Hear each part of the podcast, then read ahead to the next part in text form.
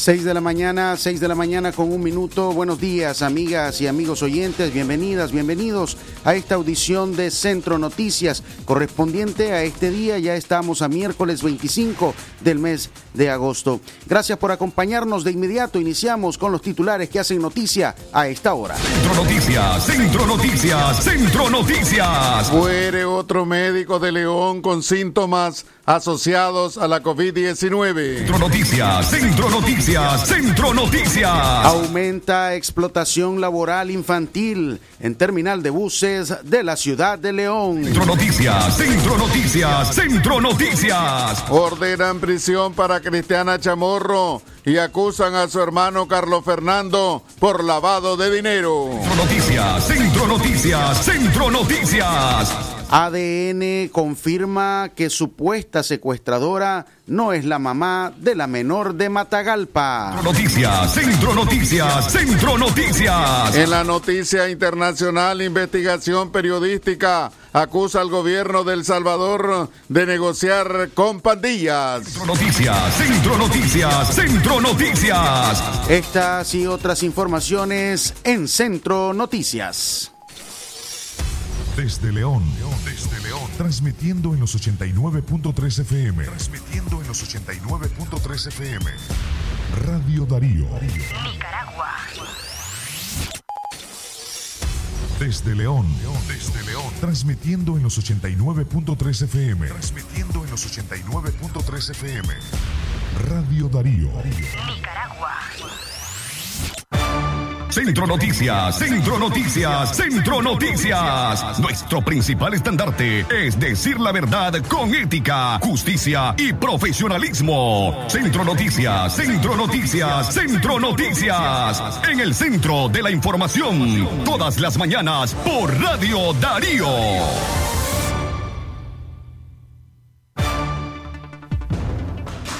Buenos días, muy buenos días amigos, amigas. Muy buenos días a todas las personas que ya están en sintonía con 89.3 FM para escuchar Centro Noticias a través de Radio Darío, calidad que se escucha. Muy buenos días a todas las personas que hoy están de cumpleaños, de onomástico o celebrando una fecha muy especial. Gracias a todos y a todas por estar en sintonía con Radio Darío. Hoy les acompañamos en la locución informativa Francisco Mayorga y este servidor Leo Cárcamo. Buenos días, eh, Francisco Mayorga. Buenos días, don Leo. A esta hora seis eh, con cuatro minutos estamos listos para iniciar con nuestras informaciones. Muere otro médico de León con síntomas asociados al COVID-19. El gremio médico independiente confirmó la noche de ayer martes el fallecimiento de Joan Castillo, médico ortopedista de la ciudad de León. El ortopedista había sido internado en un centro médico de la ciudad con problemas asociados al COVID-19. Tras varios días en tratamiento, se rindió a la muerte. Un informe no oficial contabiliza el deceso del médico Joan Castillo como la muerte número 19 de profesionales de la salud en el departamento de León. Tras batallar contra esta terrible enfermedad que nos agobia a todos, hoy nuestro colega y amigo ha perdido la batalla. Escribió en la página Héroes de Blanco que informa sobre el fallecimiento del personal de salud por esta enfermedad. Castillo es el médico más joven del personal de salud de León que ha fallecido por la pandemia, según la doctora Iset Aidet Medina Hernández, internista de la ciudad universitaria. El doctor Johan Castillo, el más joven de los médicos leoneses que ha perdido la batalla.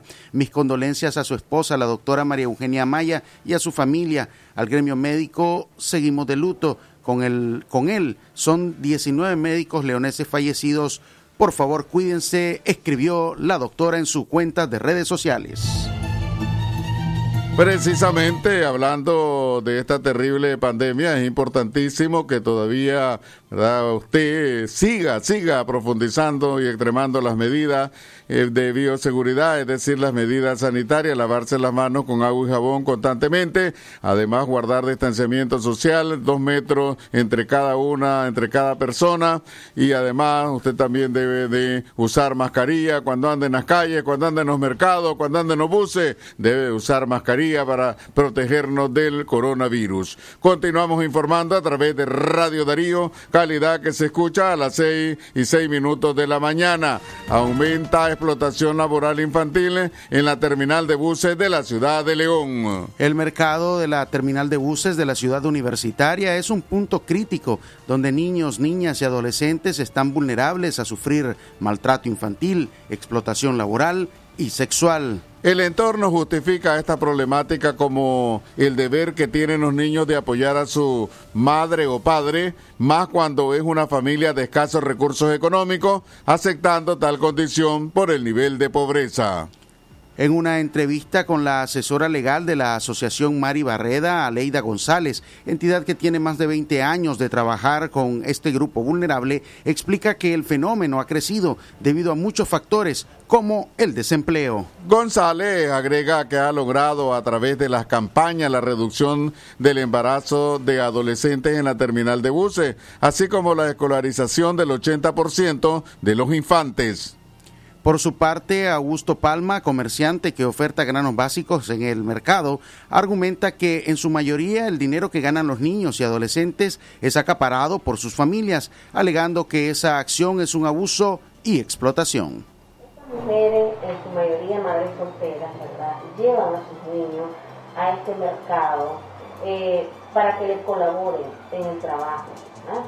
Entonces, en ese entorno, eh, ellos son muy vulnerables, ellos y ellas, estos niños y niñas, son muy vulnerables a sufrir eh, diversos tipos de violencia.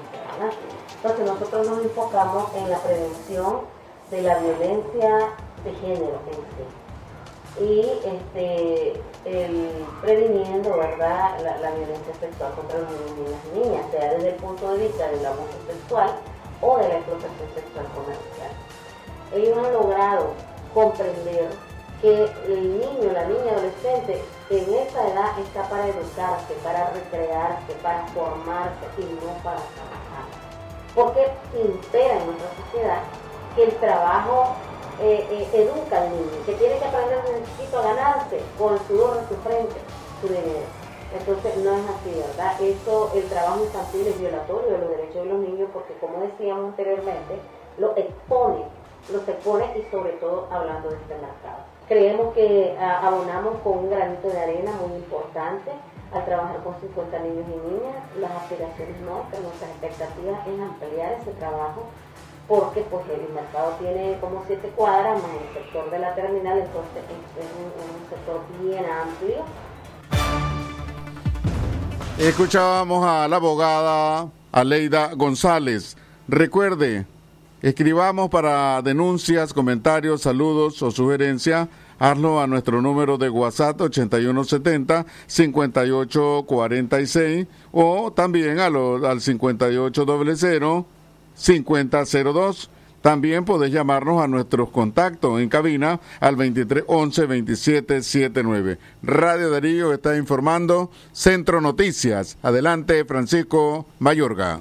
Más informaciones a esta hora, 6 en la mañana con 10 minutos, pero antes de continuar vamos a realizar una breve pausa. Ya regresamos, quédese con nosotros.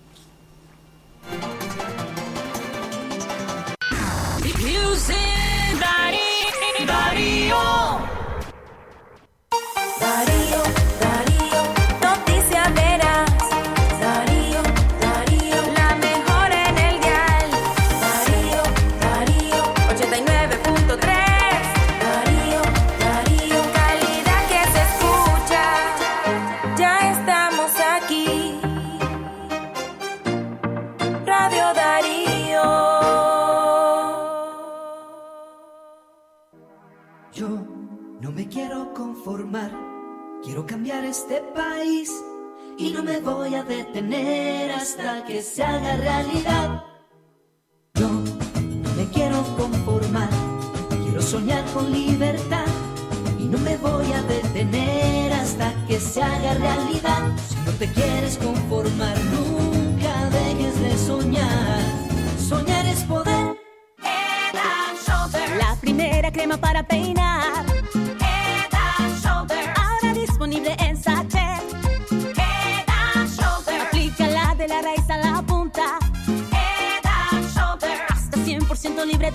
Crema para peinar hidratación aceite de coco en sachet. Encuéntralo en tu pulpería solo 5 Córdobas. Caspa visible con uso regular de la rutina Head Shoulders. Precio sugerido de venta.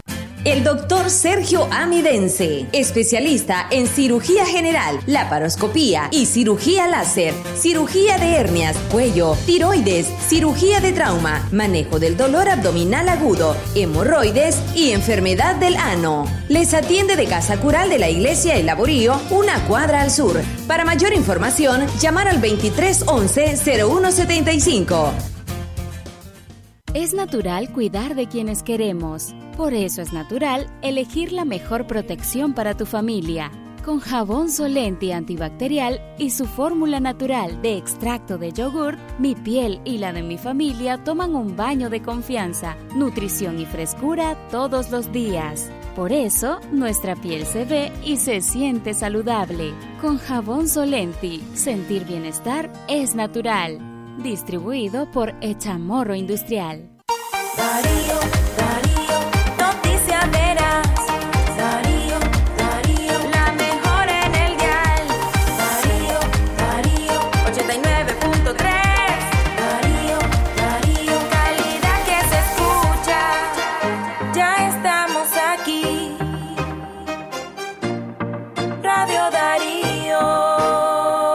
Darío 89.3.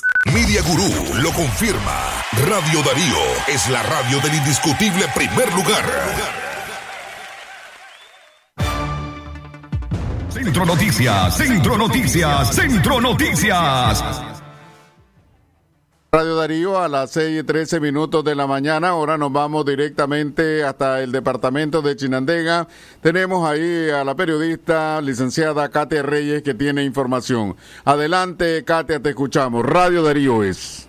Calidad que se escucha, eh, don Leo Cárcamo, buenos días, buenos días también a nuestros amigos y amigas quienes se informan a través de Centro Noticias en Radio Darío. Comentarles que Edmundo Zúñiga, quien es ex eh, miembro del Ministerio de Transporte e Infraestructura, es exministro del MTI, ha criticado la forma blandengue en la que se ha permitido que cooperativas de transporte intermunicipal realicen y a, a efecto alzas en sus tarifas eh, de transporte, siendo los principales afectados los pasajeros, considera que este ministerio debía ser más contundente y cuidadoso en vigilar que cada una de las cooperativas respeten estas tarifas. Escuchemos parte de sus declaraciones.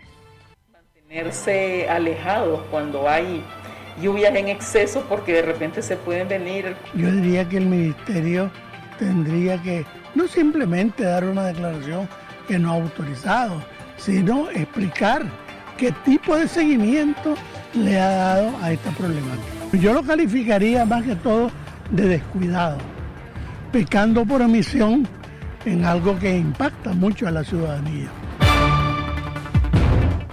Como parte de estas, eh, de estas declaraciones, también se ha consultado a algunos conductores de estas eh, rutas de transporte intermunicipal, quienes aseguran que no han hecho ninguna variación en cuanto a la tarifa. Sin embargo, la consideran necesaria dada el alza de combustible en los últimos meses.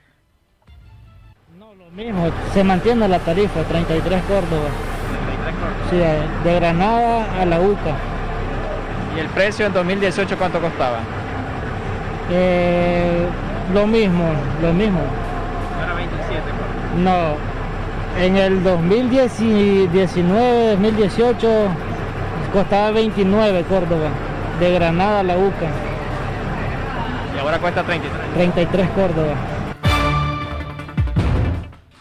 Esa es parte eh, de las declaraciones pues que brindaran algunos conductores de estas rutas de transporte eh, colectivo intermunicipal quienes eh, han sido acusadas por la población, por los pasajeros, usuarios, quienes aseguran pues de que han sido víctimas de alzas que no han sido estipuladas por el Ministerio de Transporte.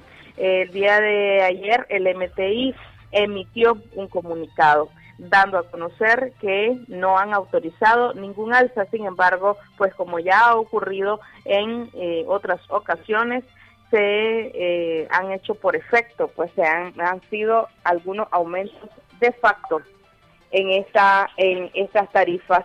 Otras informaciones es que eh, la directora de la Mesa Nacional de Riesgo de, de, la Mesa Nacional de Riesgo, eh, Rosa María Matamoros, se refirió a los efectos que podría causar este invierno, que además de copioso podría exponer la seguridad de aquellos que viven a la orilla de cauces o aquellos que deben atravesar ríos para poder llegar ya sea a los trabajos o a sus viviendas. Escuchemos parte de las recomendaciones que brinda esta funcionaria, quien eh, considera pues se trata de un invierno de cuidado. Mantenerse alejados cuando hay lluvias en exceso porque de repente se pueden venir corrientes súbitas y sabemos que eso es peligroso para la seguridad de las personas. Y también es necesario estar pendiente de lo que indican las autoridades correspondientes, en este caso, INETER, estar pendientes de cuáles son los pronósticos del tiempo para así poder tomar las medidas adecuadas en el tiempo que corresponden.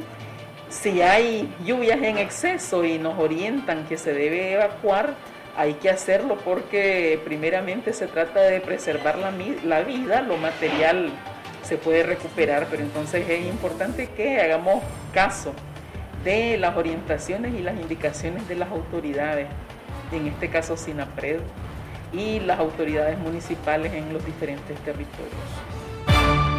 Matamoros comentó acerca del ciclo productivo de Postrera, en el cual nos encontramos actualmente, y eh, el que si bien es cierto podría resultar afectado, pues todavía se desconoce cuáles serán los resultados del mismo. Sabemos que vivimos en un país que mayoritariamente eh, sobrevive de la agricultura, entonces en el campo las labores de preparación para el establecimiento de los cultivos y en las ciudades debemos de tener cuidado de no estar poniendo basura en los lugares no adecuados porque sabemos que ante escenarios de lluvias abundantes, cuando ponemos basura en los cauces o en los tragantes, esto después tiene repercusiones negativas porque se saturan y de ahí es que se generan las inundaciones. Es parte de la información que teníamos para ustedes a esta hora. Retornamos la señal a Cabina Central Radio Darío. Calidad que se escucha. Gracias, Katia Reyes, por tu informe completo. Seguimos informando a las 6 y 19 minutos de la mañana. ADN confirma que supuesta secuestradora no es la mamá de la menor de Matagalpa. El Instituto de Medicina Legal dio a conocer que la prueba de ADN que le practicaron a la menor Aitana Lara Benavides, de 11 meses de edad, determinó que la madre es Kimberly Junet Benavides Pérez. No así Meilin Carolina Domínguez López, acusada por el rapto a la pequeña el pasado viernes y luego fue rescatada por la policía en la comunidad a Los Charcos municipio de Tipitapa, Managua. El comisionado Victoriano Ruiz eh, dio a conocer que la prueba de ADN la practicaron luego de que los familiares de Domínguez López, quien se encuentra detenida por el secuestro de la menor, plantearon dudas sobre la maternidad de Benavides eh, Pérez. La policía en una conferencia de prensa dio a conocer que el mismo viernes 20 de agosto remitieron a Domínguez López a los padres y a la menor para extraer muestras para practicarle la prueba de ADN para investigar si la versión que dio la detenida e investigada era cierta. Centro Noticias, Centro Noticias, Centro Noticias. 6 en la mañana, 20 minutos más informaciones a esta hora. Ordenan prisión para Cristiana Chamorro y acusan a su hermano Carlos Fernando por lavado de dinero. La judicial Karen Chavarría, mediante audiencia preliminar celebrada ayer martes 24 de agosto del 2021, ordenó prisión preventiva contra Cristiana Chamorro y siete trabajadores de la Fundación Violeta Barrios de Chamorro. Además, su hermano, el periodista Carlos Fernando Chamorro Barrios, fue acusado por los supuestos delitos de lavado de dinero, bienes y activos, apropiación y retención indebida y gestión abusiva, informó el Ministerio Público en un comunicado. El proceso penal cansa al mayor de los hijos de la expresidenta Violeta Barrio de Chamorro, Pedro Joaquín, quien es acusado de gestión abusiva, apropiación y retención indebida y está bajo arresto desde el 26 de junio. En su nota, el Ministerio Público indica que los ex trabajadores de la Fundación Violeta Barrio de Chamorro, Marco Antonio Fletes Casco y Walter Antonio Gómez Silva, encarcelados desde el 28 de mayo, fueron acusados por los delitos de lavado de dinero, bienes y activos, apropiación y retención indebida, gestión abusiva y falsidad ideológica. Asimismo, Emma Marina López, Pedro Velázquez Cortedano fueron sumados al caso de calidad de procesados por ser cooperantes necesarios del delito de, lavado de dinero, según el comunicado de la Fiscalía. Lo mismo ocurre con la exfuncionaria de la Fundación Violeta de Chamorros, Ana Elisa Martínez Silva. Ella enfrenta cargos por supuestos delitos de apropiación y retención indebida, gestión abusiva por ser cooperadora necesaria del delito de lavado de dinero, bienes y activos. Completan la lista de imputados el defensor Guillermo José Medrano y a la periodista María Lourdes Jarróliga, ambos ex trabajadores de la Fundación Violeta Barrio de Chamorro, a quienes los vinculan bajo cargos de apropiación y retención indebida. Centro Noticias, Centro Noticias, Centro Noticias. 6 de la mañana, 6 de la mañana, 23 minutos. A esta hora vamos a establecer comunicación vía telefónica con la periodista Yoconda Tapia Reynolds. Ella nos informa desde Washington, Estados Unidos, en La Voz de América. Muy buenos días, Yoconda. Adelante con el reporte. Buenos días. ¿Qué tal? ¿Cómo están ustedes? Muy buenos días, estimados colegas. Saludos a la audiencia de Radio Darío. Eh, Luego de que la Corte Suprema de Justicia fallara a favor de mantener la política de permanecer en México para migrantes que llegan hasta la frontera sur de Estados Unidos, más de 70 organizaciones de México y Estados Unidos enviaron una carta abierta al presidente mexicano Andrés Manuel López Obrador para que se oponga al restablecimiento de este programa de devolución de solicitantes de asilo que fue implementado por el expresidente Donald Trump. La carta que está suscrita por varias organizaciones tales como Amnistía Internacional y otras, además de colectivos religiosos y varias universidades, se dio a conocer, como les mencionaba, luego de que la Corte Suprema de Estados Unidos se pronunció sobre la reinstauración de esta política que para los firmantes de la carta enviada impone barreras infranqueables al debido proceso y puede causar daños extremos a los solicitantes de protección internacional. Más de 70 mil migrantes, en su mayoría centroamericanos, pero que también proceden de Cuba, Venezuela y otras nacionalidades, fueron devueltos por el gobierno de Estados Unidos en 2019 para que esperaran sus procesos de asilo en territorio mexicano. Y esto básicamente se debió a que las cortes de inmigración que están trabajando en la zona de la frontera se vieron abrumadas por la cantidad de migrantes que presentaban estos casos. Recuerden ustedes que cuando un migrante que solicita asilo llega a la frontera y presenta su caso ante una corte, debe aguardar que sea el juez el que determine si su asilo es procedente o no es procedente.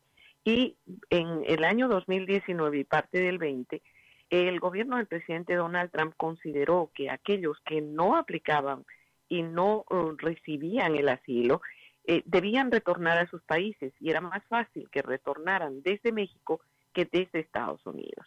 Esta situación está provocando una nueva emergencia en eh, la frontera sur de Estados Unidos, como si no fuera poco, que ya tiene un problema bastante grande con la llegada de cientos de migrantes, eh, de eh, solicitantes de asilo a Estados Unidos procedentes de Afganistán.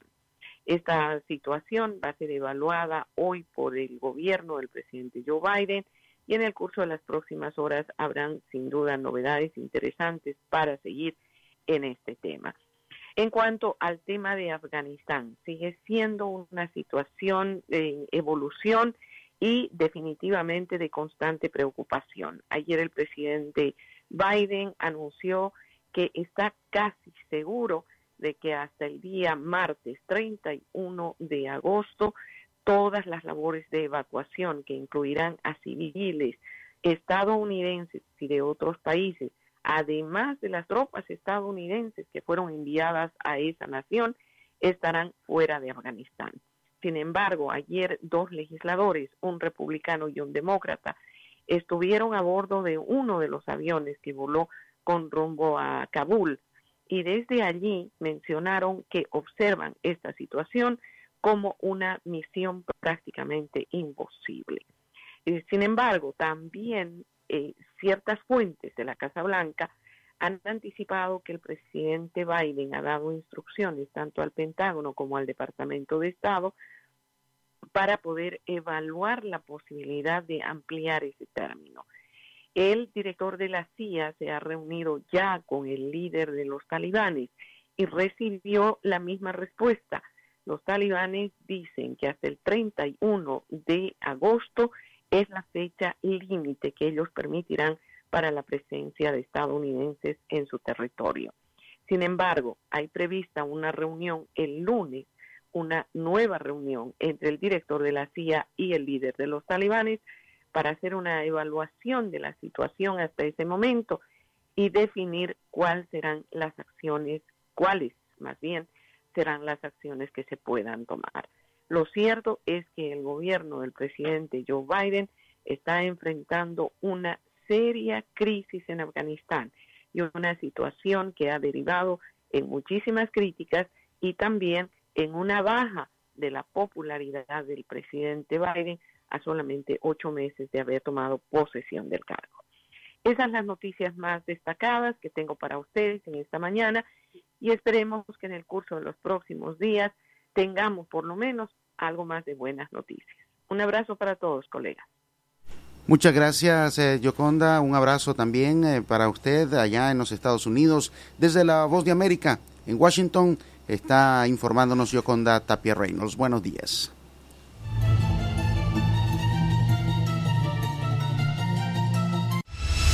Lo que pasa en el mundo, lo que pasa en el mundo.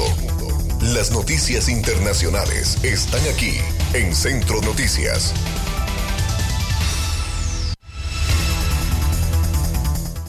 Deportados continúan llegando a un punto remoto de la frontera guatemalteca. Estados Unidos y México siguen expulsando migrantes hacia la frontera El Ceibo en Guatemala, donde no existen las condiciones adecuadas para recibirlos.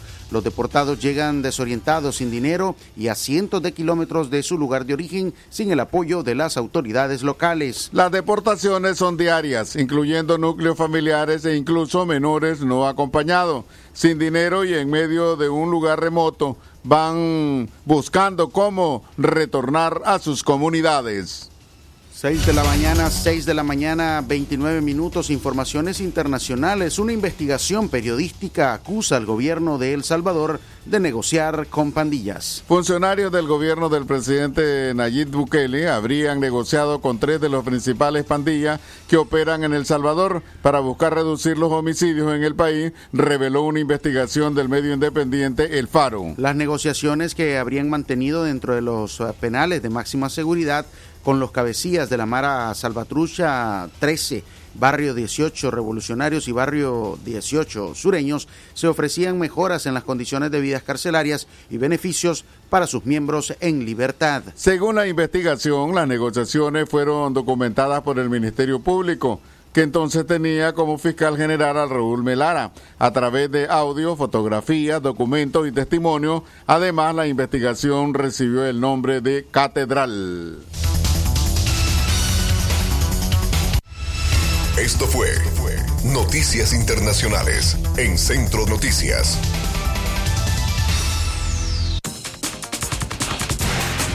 6 de la mañana, 31 minutos. Eh, llegamos al final de nuestra audición de Centro Noticias para esta mañana de miércoles 25 del mes de agosto. Gracias por habernos acompañado. En nombre de todo el equipo periodístico informativo de Radio Darío. Esta mañana con ustedes, Leo Cárcamo Herrera y quien les habla, Francisco Mayor Gordóñez. Gracias por estar con nosotros. Continúen en la programación de Radio Darío. Que tengan una excelente mañana. Centro Noticias, Centro Noticias, Centro Noticias. Nuestro principal estandarte es decir la verdad con ética, justicia y profesionalismo. Centro Noticias, Centro Noticias, Centro Noticias. En el centro de la información, todas las mañanas por Radio Darío. Sistema Informativo Darío Noticias. Vamos a continuar con la información porque la Darío Noticias, la manera más eficiente de informarte. 893, calidad que se escucha. Darío Noticias.